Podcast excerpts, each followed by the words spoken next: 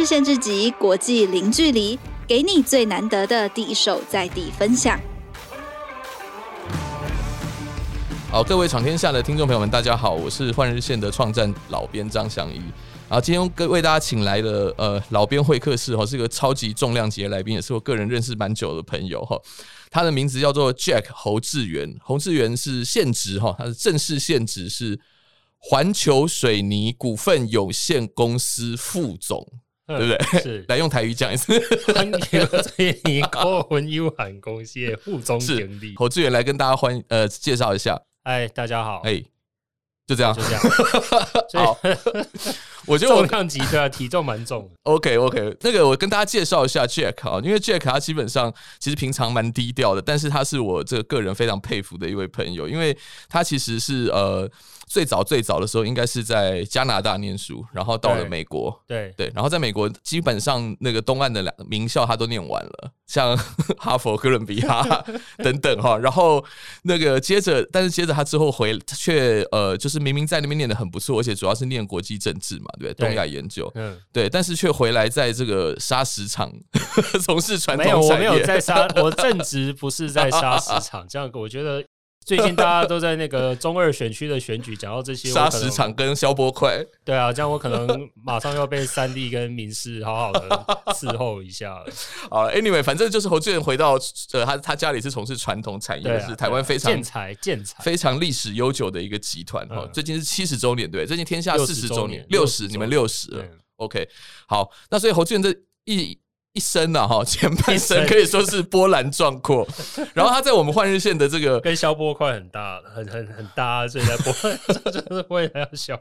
好了好了，哎、欸，嗯、他在我们那个就是换日线的一战成名，我要郑重介绍你好不好？就是他当初是也是我们创战作者之一，然后他当初立刻一战成名，这是在美国的二零一六年的总统大选期间，嗯、他应该算是在台湾的那个时候网络媒体上一片在叫骂跟。呃，讽刺川普跟看衰川普声当中，他算是唯一一个说川普真的有可能会赢的人。对，公开这样说，然后而且陆续写了好几篇文章，然后结果就真的中了。然后那时候其实有，因为其实侯志远像你这样的学历虽然很好哈，然后你对政治也很有研究，可是台台湾其实有很多 so-called 专家嘛，对。但当初所有人都一面看衰，但是侯志远却用非常。严谨的一些观察，然后告诉我们说，川普真的可能会当选，从此就一战成名了。然后之后他也写了很多关于美国政治，五年前的，五年前，五年前。但是你二零二零的时候就猜错了，对。嗯。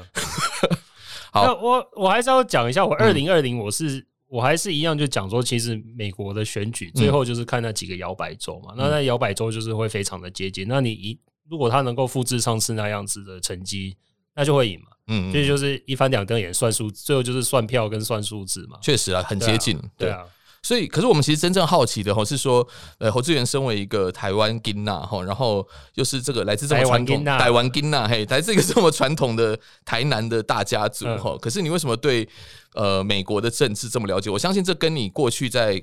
跟大家不太一样，就就是说在在美国的生活有关哈，因为你在北美大陆其实大概已经整个童年几乎都在那里嘛，一直到求学过程。对啊，对，所以我们这段时间就想先聊聊好不好？因为我相信那个换人线的听众有很多人对这个异海外生活有很向往或者是很好奇哈。但是我之前跟我讲的都是说他，比如说跟黑人打架等等。哎，那个我们现在讲究平权的，没有关系，没有关系，应该是要好好被人家，应该是好好被人被人家打，是不是？对，好，我觉得今天会很，我觉得今天会很难录，我觉得。对，不好录，低调低调，消音消音，没关系没关系。我们这既然叫换人线级，就百无禁忌。今天难得请到 Jack，没有，但最近的确在那个美国马里兰大学有一个推推特上一个蛮红的，就是他把新进学生分类为 minority，对，跟 white plus Asian，呀，对，所以白人跟亚洲人已经被分在一起了。我们对，我们是所谓的 white adjacent 这个族群，就是有差不多的，就是也是有 privilege 的，对，有 privilege 的。我的天呐，好，没关系，我们就慢慢来聊。那 Jack 你就跟大家讲一下你大概你在美国的那个经验好了，好不好？美国的经验，你有什么印象比较深刻的，或者是说你觉得对你后来回到台湾有一些帮助的？没有哎。完全没，我觉得你真的很难访问。不是因为不是因为不相不相干嘛，就是我回来，其实我在那边读的其实是近代史跟嗯政治学嘛。那如果说真的有帮助的话，大概就是回来在职场上察言观色，看一些美感这些的嗯的的 training。所以哥大跟哈佛的政治学都教这个？不是啊，因为我觉得你就是要读很多东西嘛。嗯嗯，就是你要读，因为以我的 training，我会比较像是比比较政治，嗯，对，跟近代史。那我觉得这些你就是会看很多当代的政治跟脉动时代一个脉络的一个发展。嗯嗯。那我我觉得其实蛮多事情，像说你你讲说以前这些。大国最后打仗打完，要被被修刷，在那边开什么 tree，最终究就是其实就是在乔事嘛。嗯嗯嗯。那我你的座右铭就是乔，我知道。没有，我现在不不能不能这样子讲。我现在是说要以和为贵嘛。嗯，了解。对对对。OK，那这个 这就是我我我觉得这个就是一个经验的累积啦。那当然，我刚开始回来的时候，我对这些事情本来就是商场啊，跟很多我觉得我都文化上，其实我觉得还是有蛮大的差异。那我我觉得。现在也回来大概十几年了嘛，那现在我回去看我当当年刚回来的一些逻辑跟想法，可能也不一定不尽相同啦，嗯嗯嗯，对吧？那所以你说有什么直接的帮助吗？我因为我们我们不是读像是理工嘛，电机机械，就是你回来就知道说哦，这个马达转速比是什么什么，然后我要怎么去算，嗯，那是不一样嘛，所以我们这个是慢慢的去体会跟累积一个经验的累积啦。所以说有什么直接的帮助，我就。你读就任何一个文科的，我觉得都不会说，如果我不是投入这个我我所学的，像历史系、社会学什么，我就会说这没有一个直接的关联。嗯，好，那我就问志远两个问题哈。第一个就是说。OK，那你刚刚讲到那个文化差异会冲突，那个那个文化差异跟冲突是什么？第二个是说，我知道我知道，其实因为我之前跟你聊过嘛，然后你刚回来的时候，其实就有一些不适应，因为你觉得说我的兴趣跟热忱都在这边，可是因为家里的关系要回来帮忙。嗯，那那个时候你又怎么调试？其实两个可以一起讲。我觉得调试就嗯，就边做边去体会嘛。那我就最大一个文化差异，我常常跟人家讲，那时候我去中国大陆出差，嗯，然后人家就说你要不要来喝个白酒？嗯，然后想说是 Chardonnay 吧，那就不是嘛，是是五粮液。那这个就，这个我我就傻傻的，我说你有什么选择吗？我就这个说这个不这个不是啊。OK，那人际相处呢？除了除了喝酒，生活习惯讲白酒，没有我我觉得还是差蛮多的嘛。因为但是其实这也不是说哪一个文化比较好，当然当然就是差别嘛。大家像我说之前我也应该在换日线写过，像是面试啊一些的，我觉得他。像说美美国的文化就是很敢讲，嗯，然后台湾有时候是很隐隐晦啊，或者是赘字很多啊，然后不敢讲重点，嗯，那我觉得这个就像我现在常常出去，有时候在会议上开完会后，人家会说你刚刚怎么这么凶啊？我说我又没有，嗯，但我对我的习惯就是直直话直说，就是直话直说嘛，嗯、就是大家不要互相浪费彼此的时间嘛，说这个是可以做还是不能做？那不能做，你告诉我我需要做到什么，我们才能成。嗯那我觉得这个就是大家时间都有限，我们就是直接讲重点嘛。嗯嗯嗯。那我觉得在台湾的文化，这我觉得我也是慢慢的再去，这 还还是在体会当中啊。嗯。那或者是说台台湾可能就是就是就大家比较不敢真的说实在在台面上讲一些，那当在台面上讲一些你又觉得很直接的话，但那些好像又不是真的 真真真正的意意思，所以嗯。我觉得是两两两者文化上的一个差别啦。嗯，你的意思是说，大家可能就是在私下讲，或者在小圈圈里面讲，可是不会把事情拿出来公开我觉得这也是有好有不好。嗯哼，那但反正就是看你实际的状 状况，哪一个会比较合适啦。OK，那你回来的时候，其实就是要面对一个一个一个蛮传统经经典的公司嘛，然后面对很多其实在这个公司都已经工作呃超过你二三十年的，然后你从头学起的这段过程，你怎么调试这样子？我觉得也是要学啦，因为我觉得当初我们常常在报章杂志上都会看到所谓什么家族接班啊等等，跟老臣的相处啊，但我觉得终究就是大家的理念跟出发点要一致嘛。那当然，谁跟谁一致，就是 没有。就像说我我想要做什么，我当然就是想要跟我就是要跟我同事沟通嘛，因为我可能上面所谓上面看到的跟在前线看到的不一定是一样的。嗯，那有时候你上面你想到你可能。大家说通往地狱的路往往是善意善意铺成的，那我觉得我也不想说，因为我的想法让大家变成说大家的一个负担。嗯，但如果说这个是这个决定是正确的，或是你觉得是对的，那你就要先小心求证嘛，然后大胆假设嘛。嗯嗯嗯，那到时候再看怎么大家去就是 be on the same page，然后我们就把这个事情做好。那我就跟所谓这些年纪比我大也是一样，有些他的想法会跟我一样嘛，那大家就是合作，但是也不是每个想法大家都是。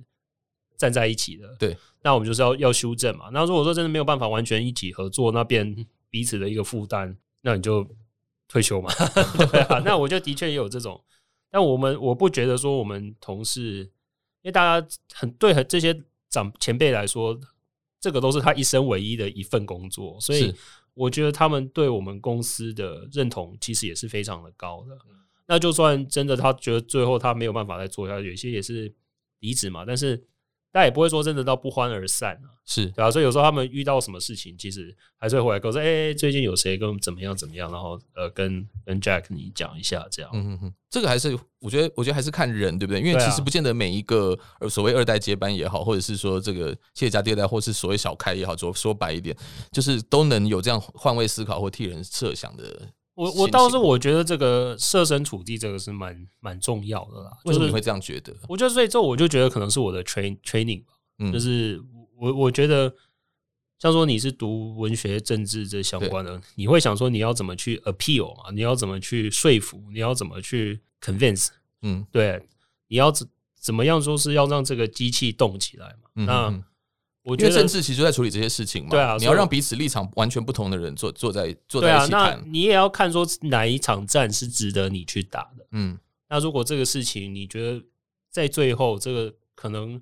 他要耗费的一个成本非常的大，但这个就是政治跟实际在职场的一个不同啊。有时候政治他当然就是要给你一个很很很远的目标，但知道那个是达不到，但他还是硬要把你往那边拉。但是对职场上来讲，就我讲，大家时间有限，我们能够做到什么，做下去嘛。那我因为我也不是想要把事情搞得一团糟或一团乱，那就是说。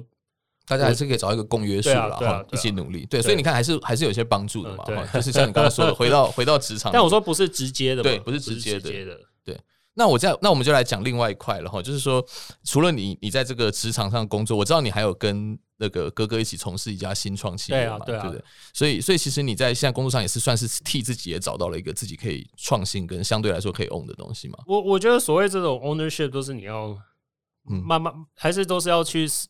摸索啦，嗯，对啊，那当然，像在船产这边，我觉得我的对整个市场同业，然后整个脉动，我都算是有基本上的一个掌握啦。嗯，那那其实同一大家在这个这个市场上也知道，知道我有在努力，所以他们遇到我的时候也不会觉得说我把你当当做一个咖这样子。嗯哼哼哼，对，我觉得刚开始我回来的时候还是有这种现象，他就觉得啊，你这个。空降的嘛，啊、二代啊，空降的啊，然后对啊，我就是一步一步，当然也做错过，走错方向等等的。那但其实在这里久了，那大家也知道我有就是 put in the effort，然后他们也不会就帮你整小哎。嗯哼，OK，我本来想要再问一下那种那个。侯志远的这个小开秘辛的小开悲歌的，不过我觉得算了，没关系，你要问就问嘛，反正都没有，因为大家都因为大家都说，大家都说这个含着金汤匙出生的这个小开就是什么都好，然后就说我也想要，就算你们有抱怨说我的一生充满皱褶，或者是我有什么烦恼，大家也都会觉得。怎么讲？就是都会觉得你，我也想要有这种烦恼，这大家就会酸嘛。可是我觉得这就其实背后就是一个立场不同，对不对？所以你要不要以这个小开界的代表来说一下你自己？你们通常最大的困扰都是什么？我我，我觉得的确是不一样啦，因为说实在，就是你说是这种继承的跟白手起家的，嗯。我就当然像说马斯克，今天就是你大家看他的推特就是很随性嘛，但是他会比较有，反正反正这是我自己打出来的。对啊，我要干嘛？我爱干嘛？我就是就是我讲 ownership 嘛，就是我有我的 ownership，Tesla 还是什么，就是我的 ownership。对，或者你说今天比较像 Zuckerberg 啊等等的，但是像我们，我觉得重点是一个所谓的共共有的 share legacy，嗯，因为就是这个 legacy 这个 ownership 不是你的，对。对，那所以就是说，你今天在这个位置上，你想要做出什么？我觉得这个其实是很多后代，我们这些都是需要仔细去思考的嘛。那当然，你可以今天用这个平台，你去做你自己想做，那也可以嘛，也没有人说不行。当然，就是说，或许父母会有意见，但是这个就是大家要要协调嘛。那那像我们，我会觉得说，我希望把这个 legacy 继续延续下去的话，那我具体要做什么？我觉得这就是一个一直在变动的一个。目标啦，嗯、那这个也是常常需要去思索嘛。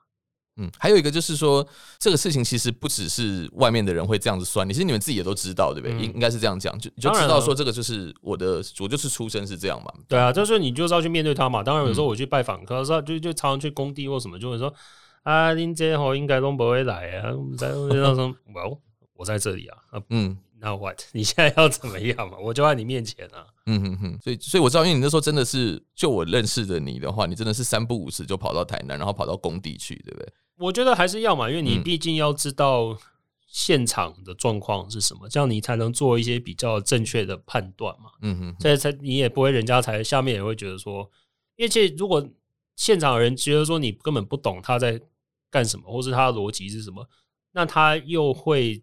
怎么想？就是把问题告诉你，因为他觉得你听不懂，嗯哼，所以你就是要在那边就说。我在这里，你你觉得我需要知道什么？你跟我讲，所以不要到时候你不跟我讲的时候，你没跟我讲的时候说，因为我都我都不知道了，所以就是要公平啊。OK，好，所以这个这个管理上，或者是说在跟甚至跟家人的相处上啊，啊我觉得其实都是很复杂的学问。所以其实没有，其实说真的也没有谁比较好或谁比较不好，但真的是都有各有各的难处了哈。啊、好，我觉得就讲到这里就可以。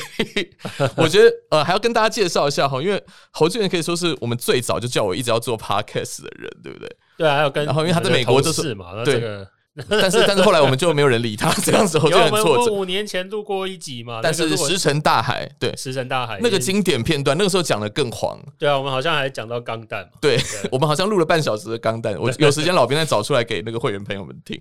隐藏版啊，老编什么隐藏版？老编地下室会客室这样，对，好，那我们等一下休息一下，我想跟大家讲一下，就是在那个 Jack 他在对于台北之间的一些政治上的东西。好，我们休息一下再回来。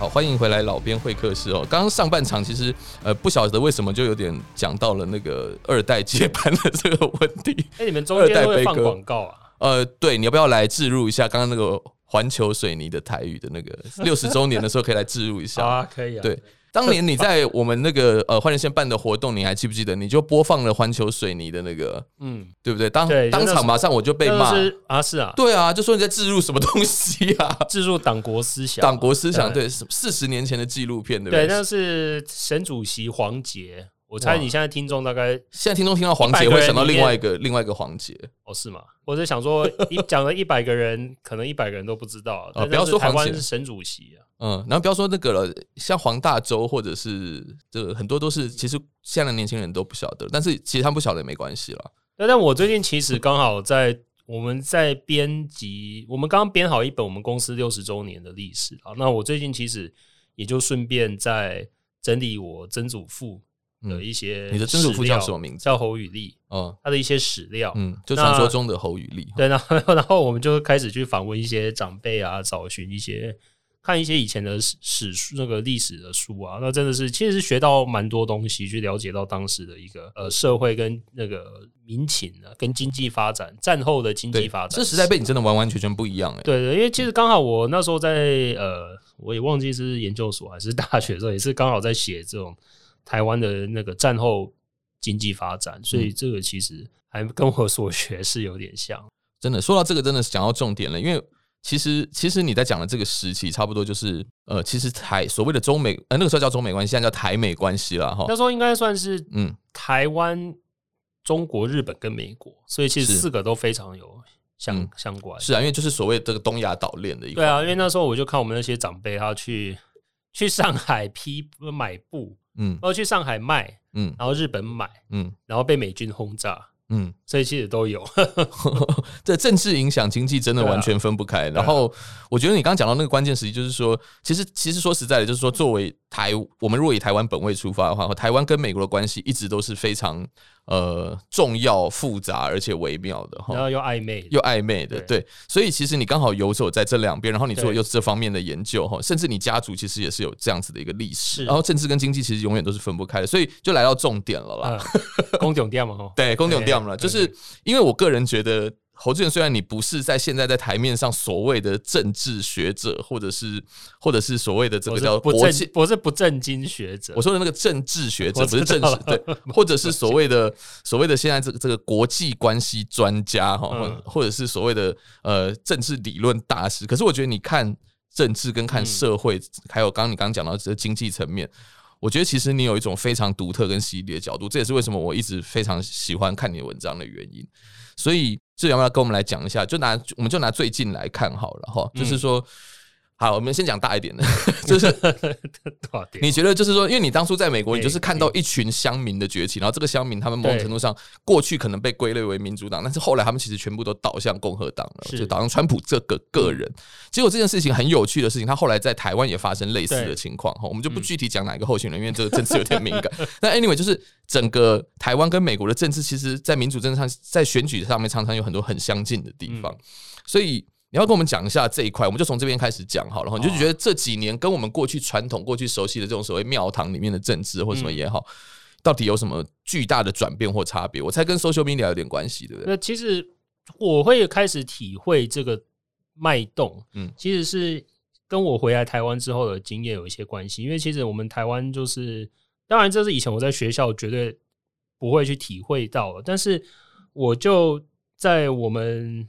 常常我下就是下去我们南部那边跑跳的时候，那时候我就常常听到说，因为其实我们八零年代以后，台湾的产业重工业是外移的嘛，嗯，那所以差不多到二零一零年这个时候，其实已经外移了差不多二三十年，尤其是高雄是最为严重的，嗯，那所以我觉得这个跟美国那些所谓乡民的崛起，其实有异曲铁锈，他们美国叫做铁锈带 Rust Belt，对对对，那。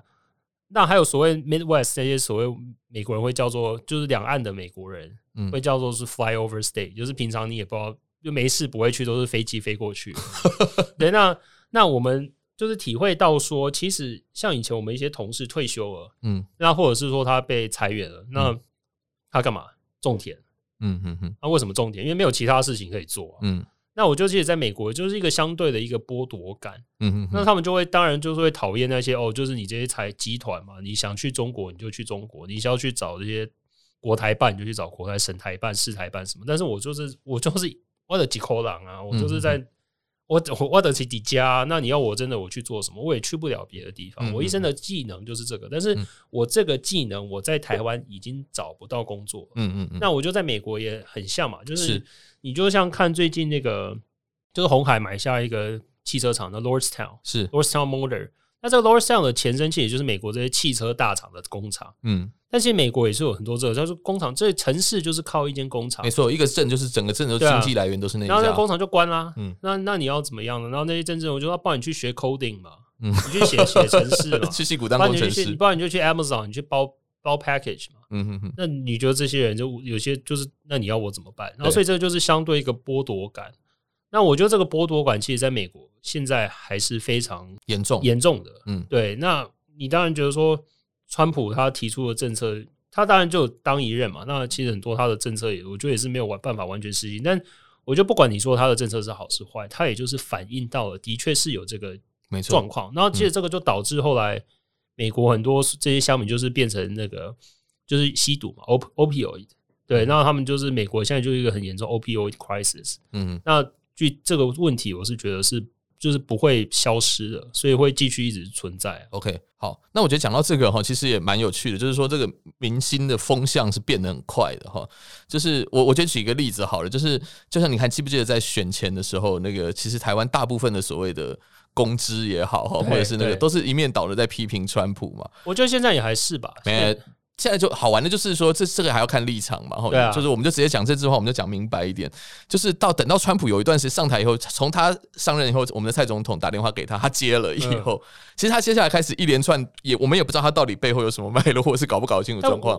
但，但是那时候美国其实说对台湾的所谓的这个台湾本土派，相较于制衡中国的话，嗯，他是。前所未有的善意嘛？对啊，对，这个我们都同意。我觉得那的确啊，你现在讲当时那个时候，这些人就说啊，川普对，当时那些人是在大大崩溃嘛。然后我记得某位呃，我们现在还在台面上跟我说哦，I miss Obama 什么的时候，我就想说，Come on，说这个是现在前所未有最好的机会，说不定你你那时候就看出来了，那就没有美，说不定你去跟美国总统发一个推特，就是 at the real Donald Trump，说不定他还会回你的。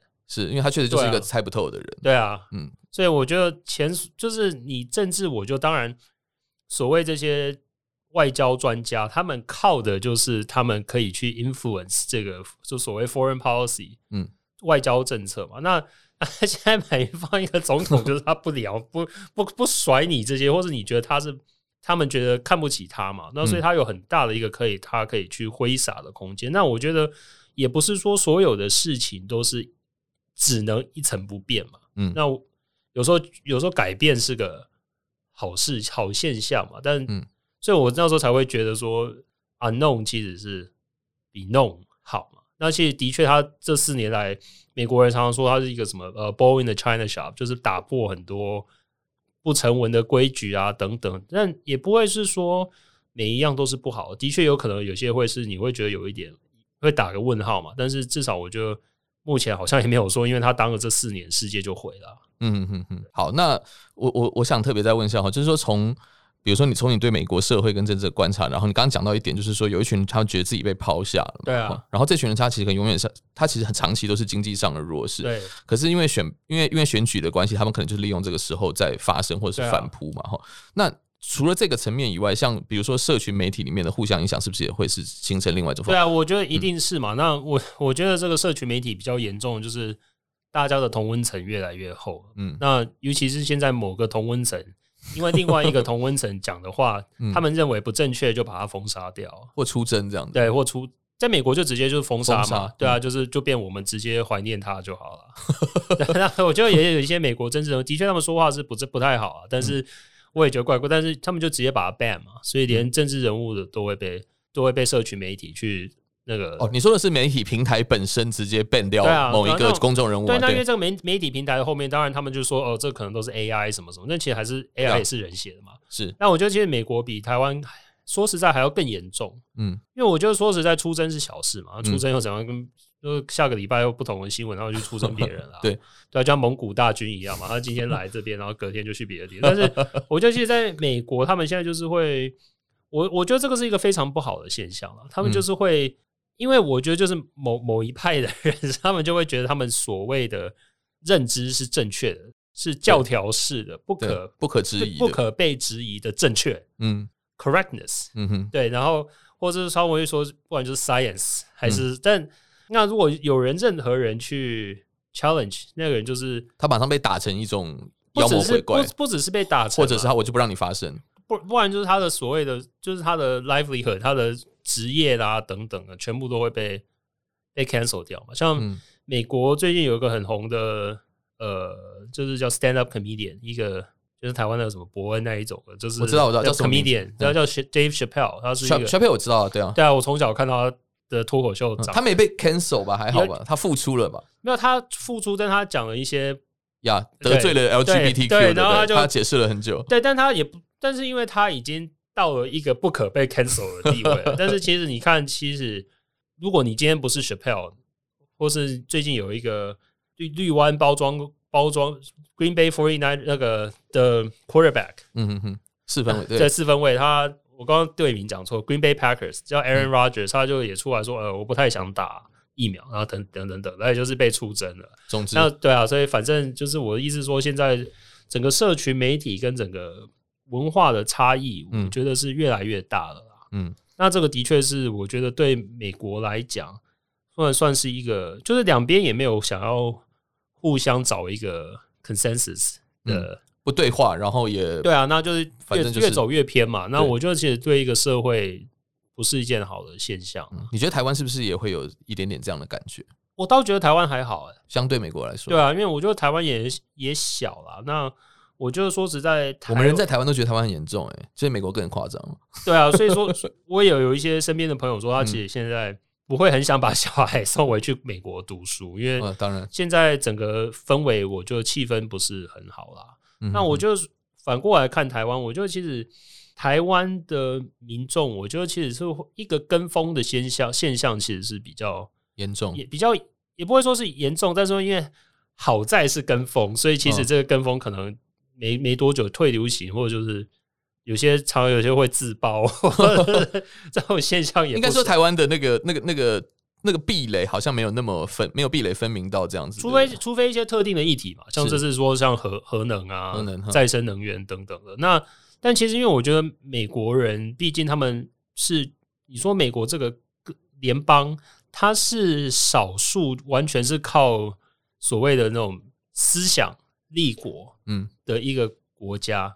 那我觉得他们就是像常常在讲枪支嘛，那你讲到枪支就是变成说 Second Amendment 啊，或是 My First Amendment Freedom of Speech，就是动不动就他可能就搬出宪法，或是搬出 God，搬出宗教等等，所以、嗯、那都是根深蒂固的。对，所以这是根深蒂固的人的价值观，根本没价值观。那这个是很难去改变跟撼动。嗯，他只能寻求共存。那我觉得台湾人，我们说实在，有时候连。自己国家是怎么地，都自己都搞不清楚嘛，然后就随便就是就是讲一讲，用讲的就好了。那所以我，我我我我倒是觉得台湾其实没有这么严重。我觉得倒是其实台湾，我们用那个乡民讲的是脑波比较弱嘛，还是怎样？就很好很好，很容易被带风向。哦，就是好吧，确实这样。但是台湾其实也是有一些所谓的大家在讲族群也好，或者是意识形态上也好的一些对立嘛。好，那不管是美国或台湾，你觉得？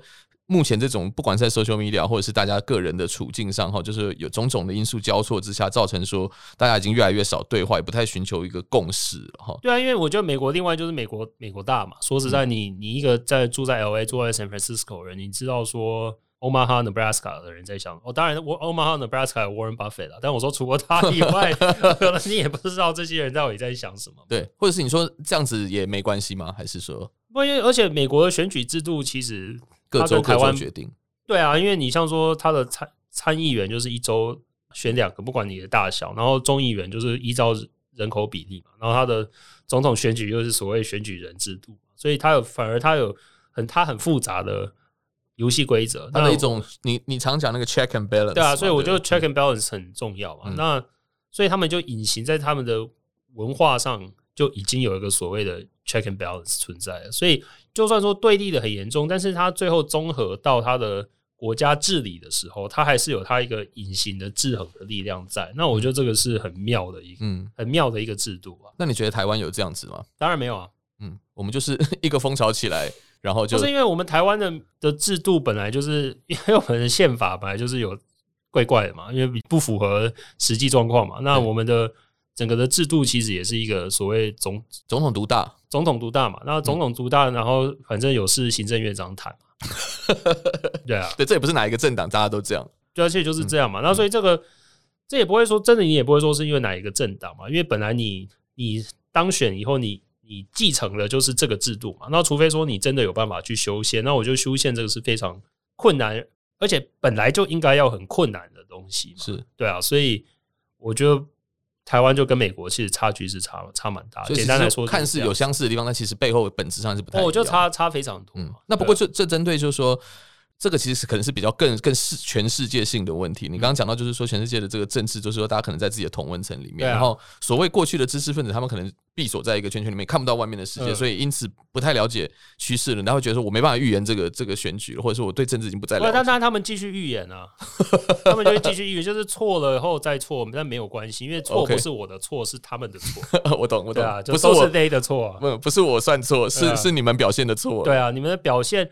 对，呃，不符专家预期，那所以错的是专家还是错的是？对，所以这也是你上次讲过很很有趣的一点。所以，所以，但是问题是，它就真的造成说，我觉得就我个人来说蛮焦虑，就是说，那我到底要怎么看懂这个世界？然后还有就是说，那这世界还有可能再再回到说大家比较愿意互相对话跟理解的时代吗？你觉得大家可以怎么做呢？我就会对话，自然就会对话；那不会对话，所以你就放弃吗？还是我就用台语讲这卡哥说话跨背写的台。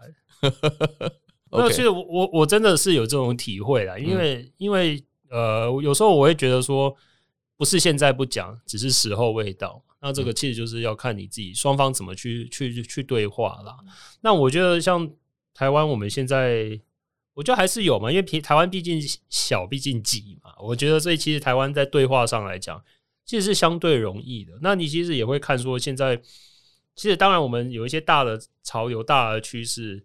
在在动，但是台湾其实我觉得相对这个变动其实也是不小不小的啦，因为我就不论不论是你说是在讨论版了，Dcard、PTT 还是 Facebook，其实你就还是看到蛮多。当然，我们可能都是看到的是其中一个同温层吧。但是我相信，因为台湾的这个独特的一个状态，嗯，我觉得台湾其实相对来讲是蛮活泼的一个社会啊。嗯哼哼，好，那。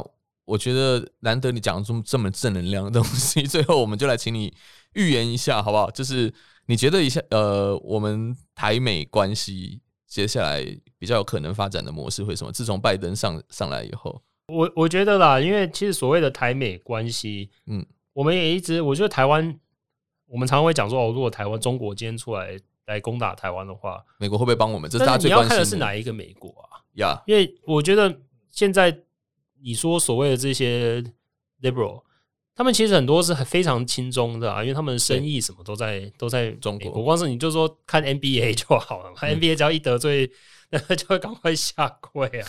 还有说我们台湾台湾常看到什么？电影明星那个摔跤 John Cena 嘛，上次他不小心讲台湾是个国家，就要马上用中文在道歉了。对对。那但是相对美国也是有他们所谓的，就是所谓的 Industrial Military Complex 嘛，就是卖、嗯、卖军火的军工复合体。对，军工复合体。那那些当然就是随他当然就觉得他有一些额外的庆忌要消化嘛。那这个就是他会非常的鼓励，就是美国继续去往外扩张嘛。那我觉得重点是。呃，不论说美国今天，因为我我觉得啦，就算真的今天有发展发展到这个地步，说实在也没有人知道到底美国会，因为你要看是哪一个政党在执政嘛，然后这个政党、嗯、或者是说这个这个身边的人是谁，他身边的人像美国，你现在说是所谓的像 Blinken 啊、Jake Sullivan 啊这一些人，那就像说说实在，如果说现在你就因为已经都过去了，如果说是奥巴马时代，中国去进攻台湾，美国会不会救？我会觉得不会，嗯。对，但反正这个都过去了嘛。那对，至于现在是拜登，我觉得他又跟他又跟奥巴马不一样，又不太一样。对，对，但是他用的人也是奥巴马那一派，但是现在名气不一样了。嗯，那所以他具体会不会怎么样，我不知道。但是回头过来看台湾，我我一直就觉得都是一样，就是说你值不值得人家帮你，我觉得重点还是这样。不论说你今天是因为我们台湾毕竟就是在中国、美国两个强国环视下的一个效果嘛。那终终究就是看你这个国家自己争不争气啊。嗯，那我觉得你不要去讲中美好了。我觉得自自然你跟中美，你跟呃，不是我说台湾跟美国好，其实台湾跟日本什么，我就是在附近这些国家都是每个都是一样的嘛。就是我们要变成怎么样的一个 geopolitical asset？嗯，讲中文是什么？就是地缘地缘政治下的筹码的筹码，对的筹码。我们就是要变成一个。人家需要，人家会 care 会会关心的一个筹码了，因为我觉得，就像我讲的，就是美国政治也是一直在变嘛。我们曾经是 FDR，就是罗斯罗斯福小罗斯福为什么会想要保保卫台湾？那就是因为讲宋美龄跟美国的关系嘛。然后杜鲁门这些，杜鲁门是一个密苏里来的一个密苏里的政治机器下的一个产物。嗯，那他管管你。这种那个东岸精英讲说美 他看不喜欢他，啊，是，但所以这个就是一直去演变的嘛。那后来卡特尼克森为了要制衡苏苏联，牺牲台湾，嗯，那所以这其实都是一直在变动嘛。那雷根那个时候又是跟台湾相对有比较比较友善，对，所以就一直一直在变的。所以我觉得台湾自己要知道说，我们自己有几两重，值不值得人家来来帮忙？我觉得这个才是重点。谢谢。我觉得我觉得刚才从。智源的这个谈话里面，我学到很多 hashtag，学到很多。Exactly，我觉得你讲的那个，大家在讲的是说我们在讲美国、美国、中国、中国。可是你刚刚讲了一个很好的、很好的点，就是说你现在 deal with 的是，呃，你现在你现在面对的是哪一个美国？对啊。然后所以因此就是说，大家常常在讲说啊，我们为什么要学这么严肃的国际政治啊、国际关系或者什么之类？第一个当然是你就了解别人在干嘛。我觉得第二个是你刚刚后面提到的点，就是说。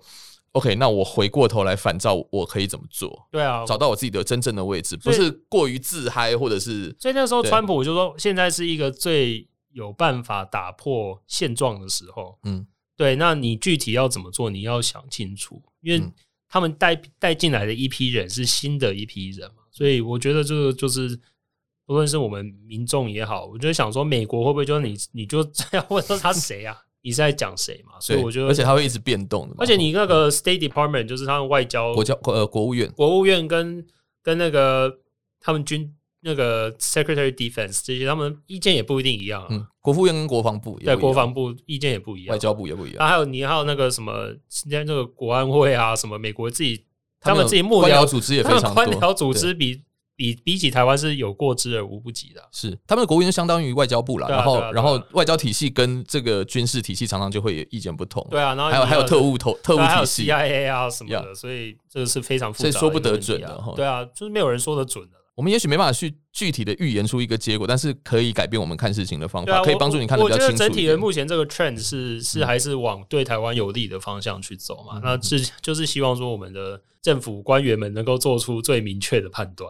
OK，好，最后我再想请那个 Jack，因为你是哈佛校友会的，哎，是荣誉会长，对不对？没有啦，副会长。荣誉副会长没有，还没副会长还没，这是好了。反正呃，因为因为志源之前在美国念了名校，然后他也非常积极奔走嘛，哈，常常从事这个，而且他也他们这个他跟他的这个这个基金会也常常赞助很多台湾的优秀子弟这样子出去美国攻读学校。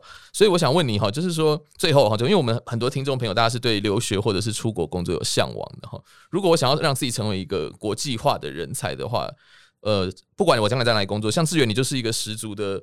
东岸精英，但是回到台湾的沙水泥业工作 做工的人，做工的人哈，那那你你会给这些学子，不管他将来想要回台湾服务，或者是在国际发展，他如果现在要踏出这这一步的话，你会希望他在心态上，当然专业技能要自己努力哈，你就在心态上，你会要要他有一些什么准备，给我们大家一点建议，好不好？